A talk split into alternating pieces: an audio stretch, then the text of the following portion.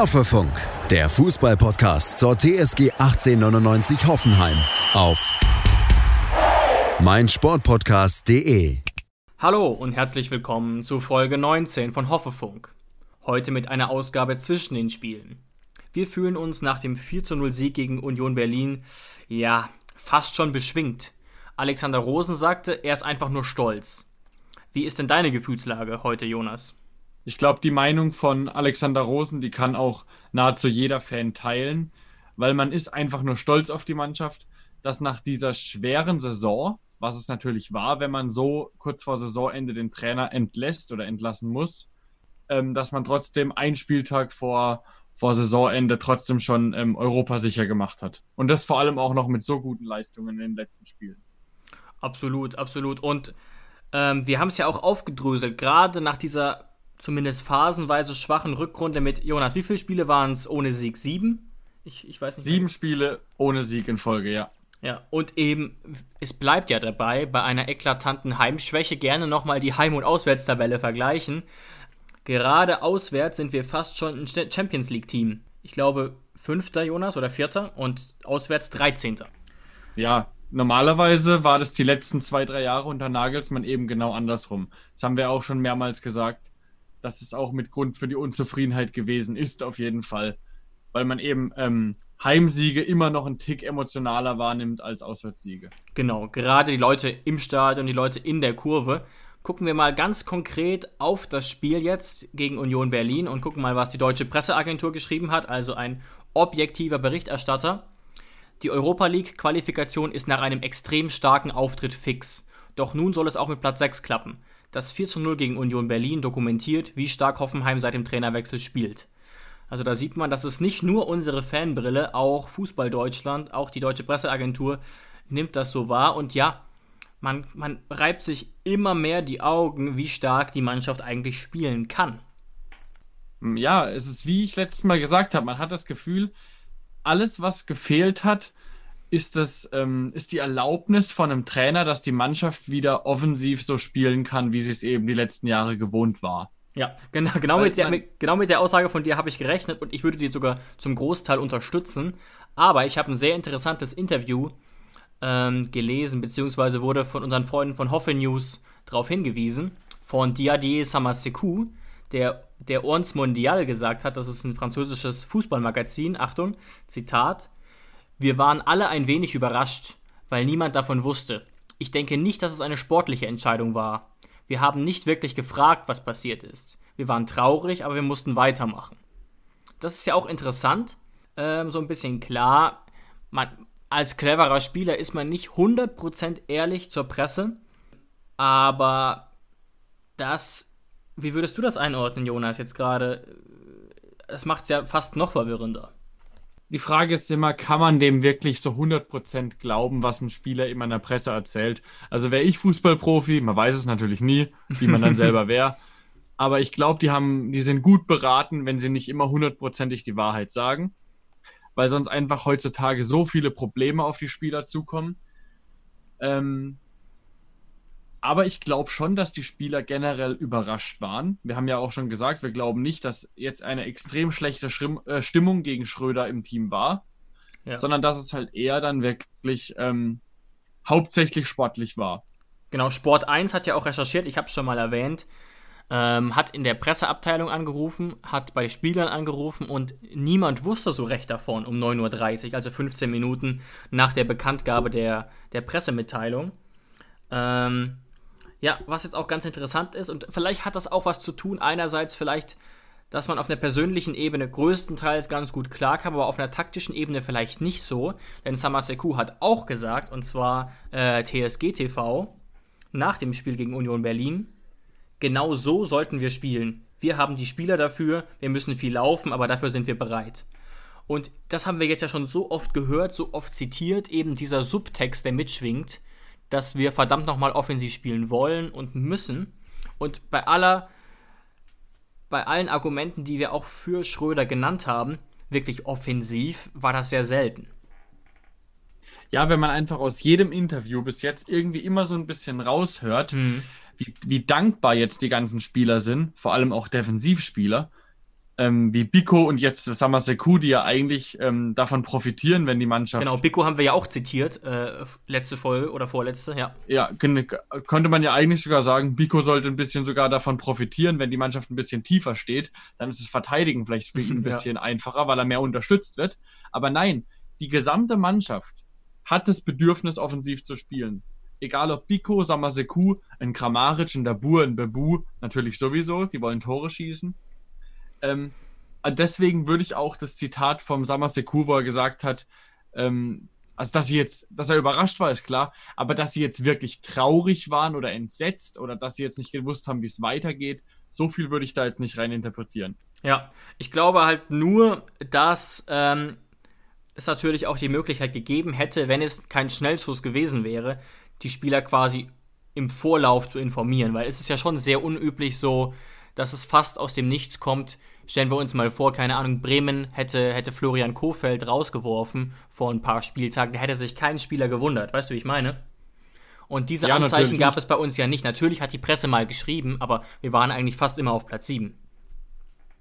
Ja, und ich weiß noch die Folge nach der Entlassung von Schröder, wo wir gesagt haben, Rosen geht jetzt, Rosen und Co. gehen jetzt in ein extremes Risiko. Hm. Weil, stell dir mal vor, wir hätten jetzt drei Spiele verloren, mit Ach und Krach. Ähm, und wir würden jetzt auf Platz 9 stehen oder so und wir hätten keine Chance mehr auf Europa, dann hätte man sich die Frage stellen müssen, hätte Schröder Europa klar gemacht mit seiner Defensivvariante? Ja, vielleicht so hätte er sogar.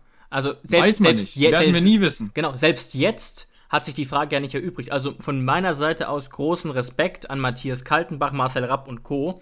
Dennoch bleibt die Analyse ja aber richtig, dass es ein großes Risiko war. In dem Fall ist es jetzt geglückt. Ähm, aber wir haben auch an den Aufstellungen gesehen, da wurde jetzt schon, äh, äh, vielleicht haben die neuen Trainer auch vielleicht diesen Willen in der Mannschaft erkannt, aber das war nicht risikolos. Und ich bin eigentlich auch jemand, der sagt, der jetzt nicht zwingend Team Schröder ist, aber der auch mal sagt, bei vereinzelten Spielen muss man auch mal reagieren und sich hinten reinstellen und kontern. Gerade wenn man als Hoffenheim gegen Dortmund oder Bayern spielt. Natürlich haben wir grundsätzlich eine Art von Fußballphilosophie, die ich ganz, ganz wichtig finde, aber ähm, und das hat ja das Trainerteam zum Beispiel gegen Leipzig gar nicht gemacht. Und meiner Meinung nach ist Leipzig mittlerweile ein absolutes Top-Team, auch wenn sie jetzt äh, Platz 2 verpasst haben und nur Dritter werden. Oder was heißt, was heißt nur? Ja, ja, und da muss man auch einfach sagen, wenn man jetzt ähm, die Aufstellungen von, von Kaltenbach und Co. mit denen von Schröder vergleicht, sind sie ja, ähm, was die Nagelsmann-Ära betrifft, deutlich weniger ähm, experim experimentell als die von Schröder. Ja. Sie, sie, sie stellen eigentlich so auf, wie Nagelsmann aufstellen würde, wenn er diesen Kader zur Verfügung hätte. Könnte ich mir vorstellen. Weißt du, was ich meine? Absolut. Also es ist aber auch klar, so ein bisschen die Fanaufstellung, weißt du? Also wenn die Fans abstimmen würden, würden sie es ganz ähnlich aufstellen. Außer jetzt vielleicht diese, in Anführungszeichen, Dennis Geiger-Aktion gegen Leipzig, die meiner Meinung nach aber aufgegangen ist, grundsätzlich. Ja. Ähm, ja. Da, da, wusste man ja auch noch nicht, was einen taktisch erwartet, muss man sagen. Genau, aber jetzt genau. gerade bei, bei Union Berlin, was mir so gut gefallen hat, also Kaderabek, einfach emotional, glaube ich, einer der Lieblingsspieler von jedem TSG-Fan, auch einer meiner Lieblinge. Ja, definitiv. Ähm, aber ich ich jedes Mal, wenn er auf dem Blatt steht, ich finde ihn immer gut. Selbst wenn wir richtig hoch verlieren, fand ich, dass er einer der Besten auf Platz war. Ich habe noch kein Spiel gesehen, wo ich dachte, boah, heute war er aber schwach. Also wo man wirklich denkt, okay, heute hat man wirklich auf Kaderabek geachtet und er war geisteskrank schlecht und war auch Mitschuld an der Niederlage. So ein Spiel habe ich eigentlich noch nie gesehen. Und das hatten wir mal bei fast allen Spielen. Auch so jemand wie Benny Hübner, der eigentlich grundsolide ist, hat auch ja. mal richtig in die Scheiße gegriffen. Das ist ja eigentlich auch total ja. menschlich. Aber das Weil macht ihn eben so stark. Diese, dieser Recht, diese rechte Außenverteidigerposition ist wie für Kaderabek gemacht. Jetzt gegen Union Berlin hat er, hat er wieder, ähm, hat er wieder, ich glaube, zwei Vorlagen gemacht. Auf jeden, Oder, auf jeden Fall ja. eine, ich glaube, eins hat er quasi indirekt vorbereitet, weil er den Ball reingebracht hat. Ähm, und das ist ja auch, das finde ich auch grundsätzlich gut. Man muss ja sehen, Sko spielt quasi weiterhin diesen linken Außenverteidiger. Aber ich glaube, ich, ich weiß nicht, ob ich es hier schon mal gesagt habe oder dir, Jonas, in der Fünferkette finde ich das völlig legitim. Was ich immer so ein bisschen vorgeworfen habe, war Sko, aber auch ein bisschen Kaderabek sind eben in dieser Viererkette ein bisschen verschenkt. Kaderabek kann das wirklich spielen. Aber natürlich kann er offensiv da nicht viel tun. Ja. Und Sko hat dafür keinerlei Ausbildung und das merkt man auch ja. ein bisschen. Aber in dieser Fünferkette, äh, à la Bonheur, wie der Spanier sagt. Also diese, diese Linksverteidiger oder Linksaußenverteidiger-Position von Sko, das ist natürlich Schröders Idee gewesen. Die, auch wieder mit aufgenommen wird. Obwohl natürlich Genau. Sko jetzt ein ganz, er, er spielt einen ganz anderen Linksverteidiger als in der Taktik von Schröder. Und ob du es mir glaubst oder nicht, aber ähm, am Samstag hatte ich das erste Mal wieder das Gefühl, ähm, als wäre Nico Schulz auf dem Platz. Mhm. Weißt du, was ich meine? Sko war ja auch in der Elf des Tages, ich glaube, von der Sportschau. Also in, definitiv eine richtig starke Leistung von ihm wieder. Vor allem diese, vor allem diese Hereingabe, wo Bebu dann das 1-0 macht. Boah, ja. Das hätte, das hätte 1 zu 1 Nico Schulz sein können. Ja. Das ist genau dieses Spiel, was uns unter Nagelsmann so stark gemacht hat. Das Spiel breit machen über die Außen. Ja, Dreierkette und defensiv so absichern. Vor allem, wenn man dann noch vielleicht einen Samaseku vor der Kette hat und dann Sko und Kaderabek, die eh eine Pferdelunge haben, vor allem Kaderabek, ähm, einfach marschieren lassen und das Spiel extrem breit werden lassen. Und das, das macht, das hat, uns- hat uns unter Nagelsmann unfassbar stark gemacht und könnte ich mir jetzt auch sehr gut vorstellen, dass es jetzt auf Dauer ähm, uns auch wieder stark machen wird. Ja, taktisch Boah, die vielleicht absolut. auch mit Sko und Kaderabek als Stamm LAV und RAV. Warum nicht? Ich finde auch, dass diese Taktik relativ variabel ist. Man denkt sich unterbewusst immer, boah, Fünferkette, aber jetzt gerade gegen Union Berlin, wie soll ich sagen, Union Berlin hat den, die meiste Zeit des Spiels überhaupt kein Land gesehen, wirklich gar nicht. Das schreibt auch die deutsche Presseagentur. Das ist jetzt nicht nur unsere Fanbrille. Ähm, und deswegen, also wenn man mal sehen würde, wo die Laufwege von Kaderebeck und Sko waren, die hatten eigentlich defensiv äh, äh, schon nach ein paar Minuten Feierabend. Gerade in der zweiten Halbzeit war ja da, ja, Ja. Ja, weil eben ist es auch so variabel. Diese, auch Ja, diese, auch je diese Dreier-Fünfer-Kette. Je nachdem, gegen welchen Gegner, ist es eben keine Fünferkette mehr, weil gegen Berlin, wie oft war es wirklich eine Fünferkette? Vielleicht mal eine Minute im Spiel, aber die meiste Zeit ist es eben eine Dreierkette statt eine Viererkette. Und du hast eben einen offensiven Spieler mehr auf dem Platz als bei einer Viererkette. Eben, dann hat er Samaseku mitverteidigt und, Ja. und Kaderabek und Sko blieben fast eher vorne. Außer du spielst es natürlich wie die Übermacht Bayern München momentan und spielst einfach Viererkette und lässt aber die Außenverteidiger trotzdem mitmarschieren und dann spielst du aber hinten mit einer Zweierkette. Ja, aber das- das, kann in der Bundesliga eben nur Bayern. Eben, das beweist richtig Cojones, aber das ist natürlich für uns keine Option. Ähm, da hast du völlig recht. Und Ja. auch insgesamt muss man nochmal gucken. Wie gesagt, wir haben schon ein paar Mal gesagt, sehr starkes Spiel, aber auch wie die einzelnen Tore gefallen sind, war wirklich, wirklich stark. Ich weiß gar nicht, was man sich da als Favoriten rauspickt. So, was war denn dein, dein favorisiertes Tor von den vier, Jonas? Ja, ich glaube, wenn ich mir mein Lieblingstor jetzt im Nachhinein nochmal raussuchen müsste, dann wäre es tatsächlich das 1-0. Einfach nur, weil es das 1-0 war, weil es eben, extrem wichtig war, weil mich eben Sko da so extrem an Nico Schulz erinnert hat Mhm. und weil Bebu diesen Ball unfassbar Weltklasse mit der Hacke noch stoppt. Man denkt sich erst, was ist das für ein Stolperhannes da? Aber Ja. guckt euch mal die Slow Motion nochmal an. Das ist Da ist Nikolas mit der Hand dran und viele andere Stürmer hätten den Ball dann in den Rücken bekommen und der Ball wäre weg gewesen. Und er stoppt ihn sich und mit was für einer Seelenruhe er dann noch am Nikolas vorbeidribbelt und ihn einschiebt. Also wirklich richtig gut gemacht. Ja, und das war auch vielleicht, in dem Fall vielleicht Zufall, aber auch so ein Spiel, das zu Bebu passt, ganz schnell und dann steht er halt da. Weil er eben Ja. mitläuft und sich gut freiläuft und nicht eben, wir haben es in der letzten Folge ganz ausführlich behandelt, muss nicht diesen Spielaufbau machen muss, den Ball festmachen muss. Also hat mir auch sehr gut gefallen. Ganz ja, kurz ich noch. glaube, das, ja, ja, ich glaube, das 2-0 war ja dann ähm, dieser, dieser ähm, Freistoß von Sko, der dann ein bisschen zufällig bei Kramaric landet, wo Kramaric ihn mit seinem schwachen Fuß in Anführungszeichen wirklich sehr, sehr gut nimmt direkt. Ja, und unhaltbar, unhaltbar reinmacht. Ja. Ja, das war jetzt vielleicht wahrscheinlich sogar das ähm, am schlechtesten rausgespielte Tor, aber war halt trotzdem eine richtig starke Aktion von Kramaric. Ja. Ja. definitiv. Und natürlich äh, äh, der Hübner-Pass auf Christoph Baumgartner à la Bonheur. Also ganz, ganz, ganz stark. Und auch wie Baumgartner den dann annimmt und wirklich den, den Laufweg antizipiert. Er ist ja auch kein Stürmer, das muss man sich ja auch nochmal klar machen. Ja. Er ist ja ein, ein Achter oder ein Zehner, eigentlich. Also mit dem Pass, mit dem Pass hat Benny Hübner wirklich äh, sieben, acht Spieler von Union Berlin gleichzeitig aus dem Spiel genommen. ja, pe- überragende Das- das Packing-Rate. Das war wirklich, also da, da konnte selbst, äh, könnte selbst Toni Groß äh, den Hut ziehen, auf jeden Fall. Ja, also insgesamt wirklich äh, starke Tore, kein Zufall und, und hoch, ein hochverdienter Sieg. Ähm, Ja, man hatte fast das Gefühl, so wie wir es vorab ja auch schon spekuliert hatten, dass Union Berlin ähm, satt ist. Die Saison ist rum, sie haben ihr Ziel erreicht. Ähm, der Druckabfall ist jetzt so langsam da bei Union Berlin.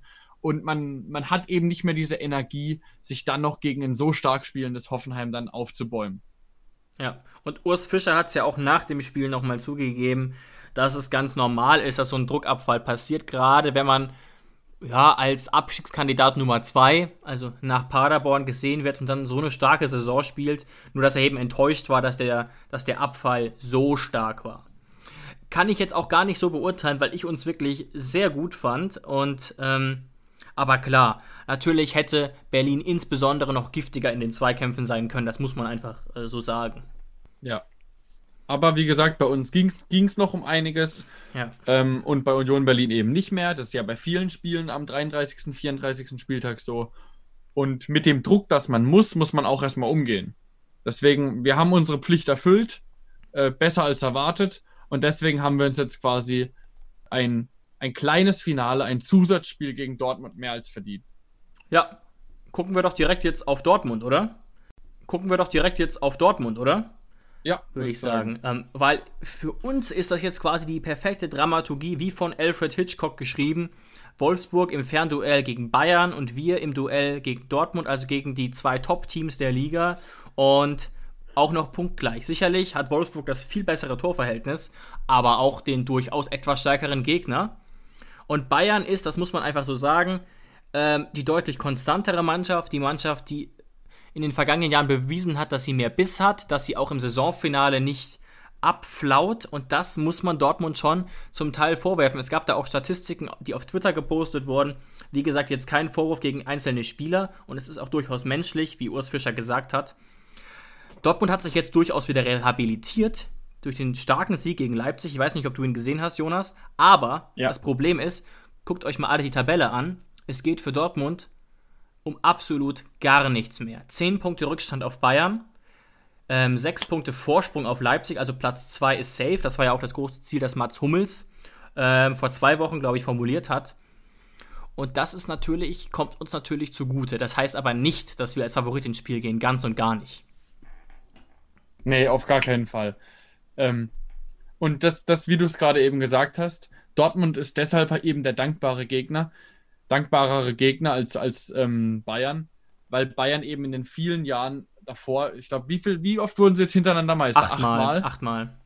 In den Jahren hat Bayern so oft die Meisterschaft dann entschieden, wenn es einfach darum ging, konstant Punkte zu holen. Diese Saison doch auch. Sie waren ja nicht mal ja. Herbstmeister. Ja. Gladbach hat ja. die Tabelle angeführt, Leipzig hat Dortmund nicht sogar auch mal, ich weiß es nicht mehr genau, aber Leipzig und Gladbach haben relativ lange die Tabelle angeführt. Und dann Dortmund kam eine. schwächelt einfach zu oft. Ja. Und Bayern kriegt diese, diese Killer-Mentalität einfach immer auf den Platz. Weil da, ich weiß nicht, also das ist einfach, ich kann mir jetzt auch schwer vorstellen, dass Bayern ähm, Wolfsburg nicht irgendwie zerlegt. Also das kann ich mir irgendwie nicht vorstellen. Ja, sicherlich hat Wolfsburg einen, einen guten Kader und sicherlich geht es auch noch äh, um was, aber äh, ist jetzt. Das war gar nichts, das war gar nichts gegen die Qualität von Wolfsburg, ähm, sondern einfach nur gegen diese Übermacht von Bayern München momentan. Eben, und vor der Saison haben wir ja auch uns, uns privat mal unterhalten und uns gedacht, eben gerade als Nico Kovac noch Trainer war, der Kader ist diese Saison nix. Und diese, das hat sich jetzt nicht grundlegend geändert, weil der Kader ist einfach eigentlich nicht breit genug. Die Corona-Zeit hat den Bayern genützt, insofern, dass einige Spieler wieder fit wurden. Aber, und das ist ja auch das, was sie so, so auszeichnet. Also der Dortmunder Kader, jetzt mal abgesehen von der Stürmerposition, ist schon recht breit. Die haben da teilweise Spieler, die, die in Phasen kaum gespielt haben, wie Moda Hut, der dann wieder ab und zu dann doch wieder gespielt hat, aber für teures Geld kam. Und Bayern hat diese Saison mit einem Mini-Kader echt gerockt. So, so schwer mir das fällt, das zuzugeben. Ja, was, was bei Bayern, also die, die richtig krasse Veränderung bei Bayern war eigentlich, ähm, dass sich Alfonso Davis dann etabliert hat als oh, Linksverteidiger. Ja. Aber ich finde nicht mal, dass Alfonso Davis als Linksverteidiger der Gamechanger ist, sondern dadurch konnte man Alaba in die Innenverteidigung machen. Und ich glaube, er wurde jetzt auch ähm, von, von irgendeiner Zeitschrift wurde er jetzt auch zum Bundesligaspieler der Saison vorzeitig gewählt. David Alaba? ja, oder zum Bundesligaspieler von Bayern diese Saison, glaube ich. Irgendwie sowas. Was ja dann aber fast schon der Spieler der Saison ist. Im Übrigen ja, ja, auch eine Saison bei der TSG unterwegs, wenn ich mich richtig erinnere. Ja, genau. War eine Saison ausgeliehen. Ähm, und er spielt es momentan, er ist wirklich momentan der, der beste Innenverteidiger der Liga. Hat ja auch, glaube ich, Lothar Matthäus bei Sky mal gesagt. Ich will mir gar nicht ausmalen, ähm, wenn Süle wieder da ist und Süle, Alaba in der Innenverteidigung. Uiuiui, Puh. da können sich die anderen Stimmt. aber warm anziehen. Boateng spielt ja jetzt wieder regelmäßig, macht das auch solide, aber ist natürlich schon über seinen Zenit äh, etwas, etwas hinaus. Und auch, was ich find, auch finde, was sie stärker gemacht hat, ist äh, äh, Kimmich auf der 6 und eben, dass Müller wieder richtig stark spielt. Es wurde sich ja viel über ihn lustig gemacht, so vor ein, zwei Jahren, auch zum Teil zu Recht, weil er eben, dachte man, stark abgebaut hat, aber der ist wieder voll da.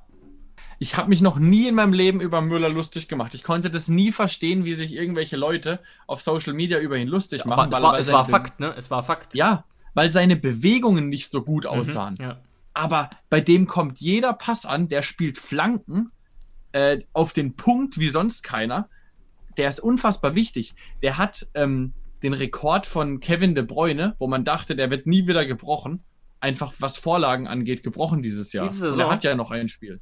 Gra Diese Saison, tatsächlich ja. wollte ich gerade gucken.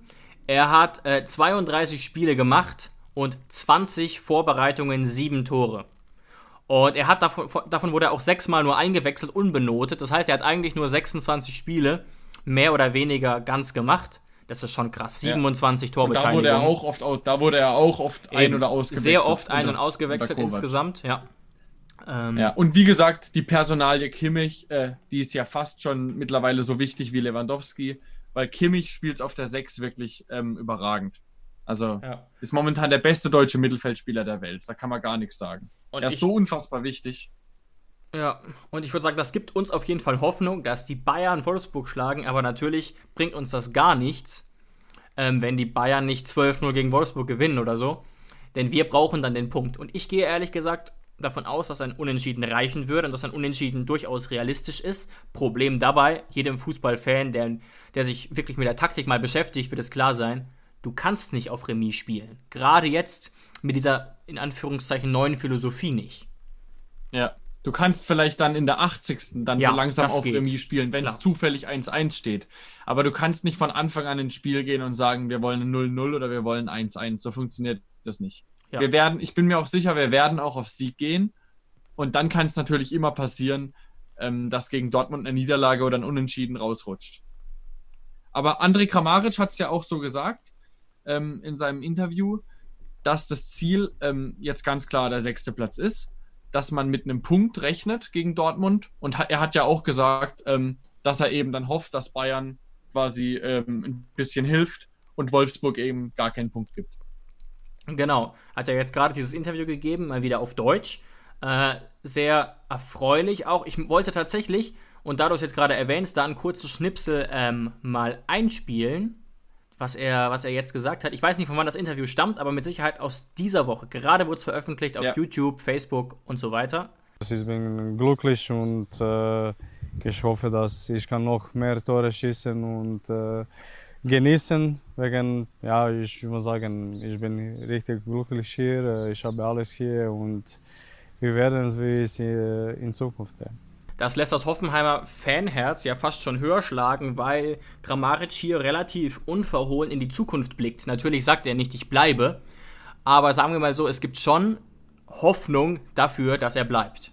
Ja, auf jeden Fall. Und ich glaube auch, ein großer Anteil daran ist, wenn er wirklich bleiben sollte, ähm, dass wir nach Europa gekommen sind. Ja. Weil sonst hätte sich auch ein sehr, sehr glücklicher Grammaric wahrscheinlich schon mal nochmal Gedanken gemacht, ob er nicht vielleicht nochmal einen anderen Schritt gehen wird. Absolut. Also Grammaric ist, ich muss es eigentlich keinem Hoffenheim-Fan sagen, eine überragende Bilanz. Äh, irgendwie 18 Spiele gemacht und trotzdem, so viel ich weiß, unser Topscorer mit 8 Toren und noch einigen Vorlagen. Und ja, in dem, in dem YouTube-Video wird ja auch gesagt, dass er jetzt sogar ähm, Sead Saliovic überholt hat ja, als klar, ewiger klar. Scorer. Als ewiger Scorer, genau. Und ihn das, ihn das sehr stolz macht.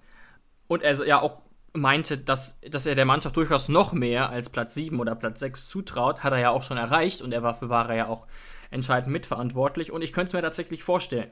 Und gerade anknüpfend daran, Jonas, was du gesagt hast, hat jetzt auch die, die L'Equipe geschrieben im Zuge unserer ja, äh, möglichen Verpflichtungen, dass eben dieser siebte Platz uns ganz neue Möglichkeiten auf dem Transfermarkt öffnet, gerade für junge Talente aus Frankreich, aus Italien, ein bisschen an, an irgendeinem jungen Franzosen dran. Ich habe den Namen leider nicht mehr auf dem Schirm. Und Schalke und Wolfsburg sind wohl auch dran. Unsere Chancen sind jetzt wohl, schreibt zumindest die L'Equipe, deutlich gestiegen durch das Erreichen von mindestens mal äh, Platz 7 und damit die Euroleague-Quali. Und das ist einfach auch so und auch finanziell. Also jetzt mal äh, anstrengende, anstrengende Gruppenphase hin oder her. Ja, es lohnt sich auf jeden Fall, europäisch zu spielen. Finanziell, ähm, was die, was die äh, Vertragsverlängerung angeht, mit einem Grillic, mit einem Kramaric, wo wir es auch schon oft gesagt haben. Und ja, das, das muss auch einfach das Ziel sein. Weil was, was, was wäre das für ein Anspruch, wenn man sagt, man wäre am Anfang vom Jahr mit Platz 8, mit Platz 9 zufrieden? Und gerade jetzt, genau. Also für, mich ist das, für mich ist das jetzt echt ein bisschen so, wir haben jetzt das Glück, wir haben jetzt das Minimalziel erreicht, Platz 7. Und für mich ist der 34. Spieltag wirklich jetzt noch so ein, so ein, so ein, kleines, so ein kleines Geschenk, wo wir zwar noch was gewinnen können, aber eben nichts mehr verlieren. In dem Fall finde ich es jetzt tatsächlich auch so, denn wir müssen sehen, jetzt an alle, wie gesagt, teilweise berechtigte Einwände, Hin- und Rückspiele fallen weg. Also wir starten zwar in der zweiten Quali-Runde, aber uns fallen in der Quali 50% der Spiele weg.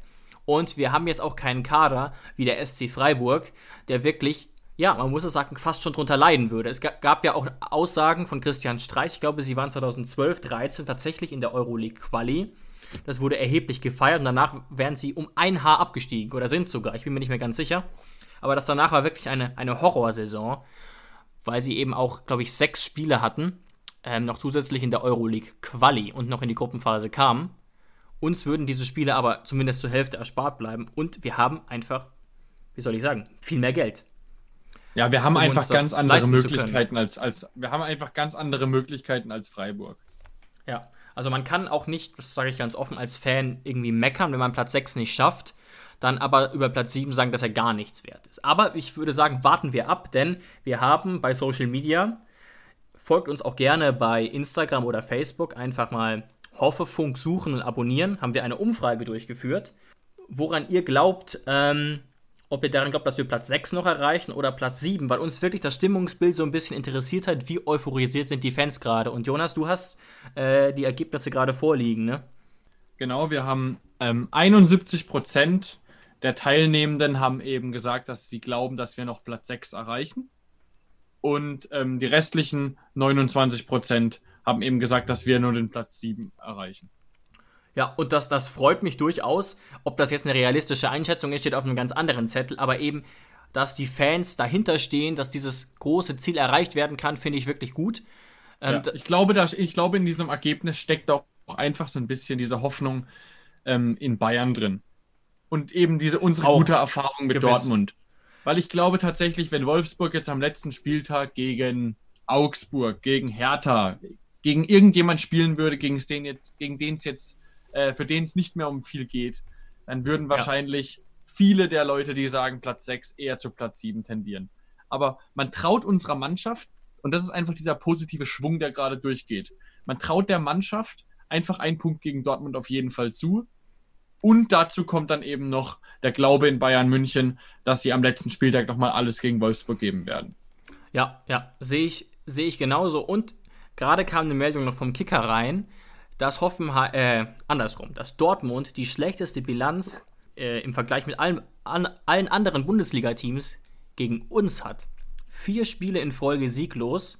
Hat natürlich keine total große Aus, äh, Aussagekraft, aber ist natürlich ein psychologischer Faktor und kann natürlich auch eine Folge des Spielstils sein. Und eben, wir haben jetzt wieder diesen, diesen Spielstil. Ähm, also warten wir es ab. Favorit sind wir eben dennoch nicht. Aber das, das relativiert unsere Aussage, würde ich sagen, überhaupt nicht. Nein, auf gar keinen Fall. Es ist alles möglich. Das ist doch wirklich ein gutes Stichwort. Wir sind tatsächlich genauso positiv, sind sehr gespannt auf das Spiel am Samstag und ja, ein bisschen überrascht, dass es dann doch schon vorbei ist mit der diesjährigen Bundesliga-Saison. Macht's gut und euch vielen Dank fürs Einschalten. Ciao, macht's gut.